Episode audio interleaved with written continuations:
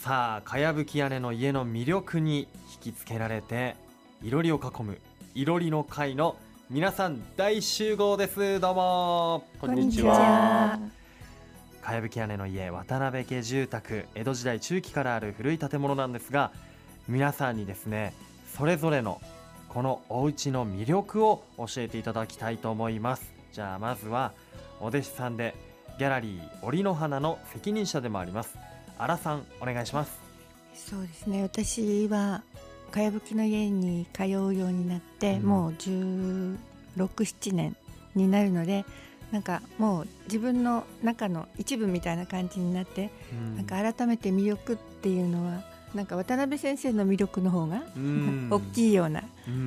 感じはしますけれども、うん、2年ちょっと前に、あのー、今まで使ってなかった蔵を自分たちで手直ししながらお店を始めたのでやっぱりすごく愛着がどんどん湧いてきてますね今ね。そっか。ねそういう修繕にも関わっていて。そうですね、うん、これからもどんどんお店を良くしていきたいなって思ってますし長くみんなが楽しめる場所にしていきたいなと思ってます。どうですか？ちなみにもう、えー、今後、はい、具体的にこういうことをやろうと思ってるんだよねなんてありますか？今ちょっと先生と相談中なんですけれども、うん、蔵は2階もあるんですけれども今2階はまだお店としては使ってないんですけれども、うん、2階も少しきれいにしてあのお店のスペースも広げられたらと思ってます。ありがとうございます。そして宇都宮市のもみじ通りでお店をやっています。素材惣菜の梅園さんにもじゃあかやぶき屋根のお家の魅力教えてくださいやっぱ僕にとっては、まあ、渡辺先生自身の魅力だし、あとあの建物自体もやっぱその茅のね家の古い古民家のこの雰囲気というかそういうとこも魅力だし、まあ、それだけじゃなくてあそこの建物の周りっていうのかな周辺、まあ、裏の山だったりとかあとその茶畑とかあと茶畑の前にあるまた畑とかいろいろあるんですけどもそういうのもまた魅力の一つで。僕にとっては本当にあの宝の山みたいなこうなんて言うんだろう。子供の頃によく田舎で遊ぶっていうのあるじゃないですか山行って、は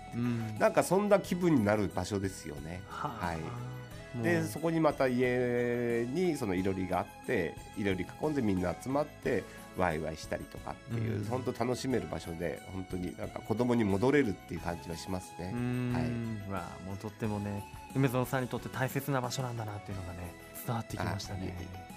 そして東京の建築家の野上さんい。かがでしょう、はい、先ほど皆さんおっしゃられて渡辺さんの人柄っていうのはすごく大きいなと。そこからですねすごく面白いなと思うのは今、まあ、茅を維持していくのが大変というのは、まあ、もちろん職人さんだったりがなくな少なくなって茅が少なくなってありますけども茅全体がなくなっていくことによって今までの社会構造がもう変わっているわけですよね、村社会の中でみんなで維持していたものが一軒だけになった時にじゃあどうやって残していくんだって。それってやっぱり今の時代にあったいい関係というかその位置づけみたいなものができていくことが残していくためにとても重要なことなんだろうなと思うわけですね。でその渡辺さんの人柄でいろんな方とつながってそれの実験的な試みがものすごくたくさん同時に起こってるの状況は本当に素晴らしいと思うし他では見られないっていうのが面白いなと。僕がそこに行っていろりで話すいろんな人とそういうなんかネットワークというかビジョンの共有みたいなのができているっていうのは非常に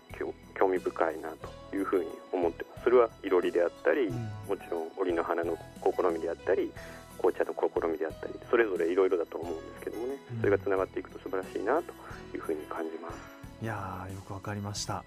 あのー、さらには野上さんは東京にいらっしゃいますけれども、はいはい、東京から見た、えー、この栃木県宇都宮市大谷町にあるこのかやぶき屋根の古民家、どのように映ってるんですか？やっぱり一つは先ほど申し上げたようにここすごくオープンな場所なので、うん、行ってそこを体験できるっていうでその体験できる場っていうのが非常にこう昔からあるかやぶきの家であり畑であり山でありでその裏にはやっぱりもともと渡辺さんのお宅で石を掘ってたというのがあったりそういうあとは軍事工場として一時期工場であの飛行機作ってた歴史とか、うん、そういうあとは石としての大家の町というそのやっぱり他にはないすごいこう魅力だと思うんですよね、うん、そういうものをこうそこで体験できる窓口として僕はすごく楽しいなそれを残していくために何考えること自体も、まあ、僕にとってもいい経験だしすごくそれを楽しめる場所っていうのを感じます。渡辺先生、はい、こう皆さんのこういった思いを聞いてどう思われますか、うん、いやもうありがたいです。だから元気出して維持していけるように頑張ってみようと思ったりしますけどね、うん、本当皆さんに元気づけられて、うん、なんかあ今まで来たような感じで、えっと、うちはあの長く大谷石の採掘販売に携わっていまして、うん、益子の浜田昌司先生の参考館をうちであの農家だと思ったんですけど、はい、移築する、うん、でその時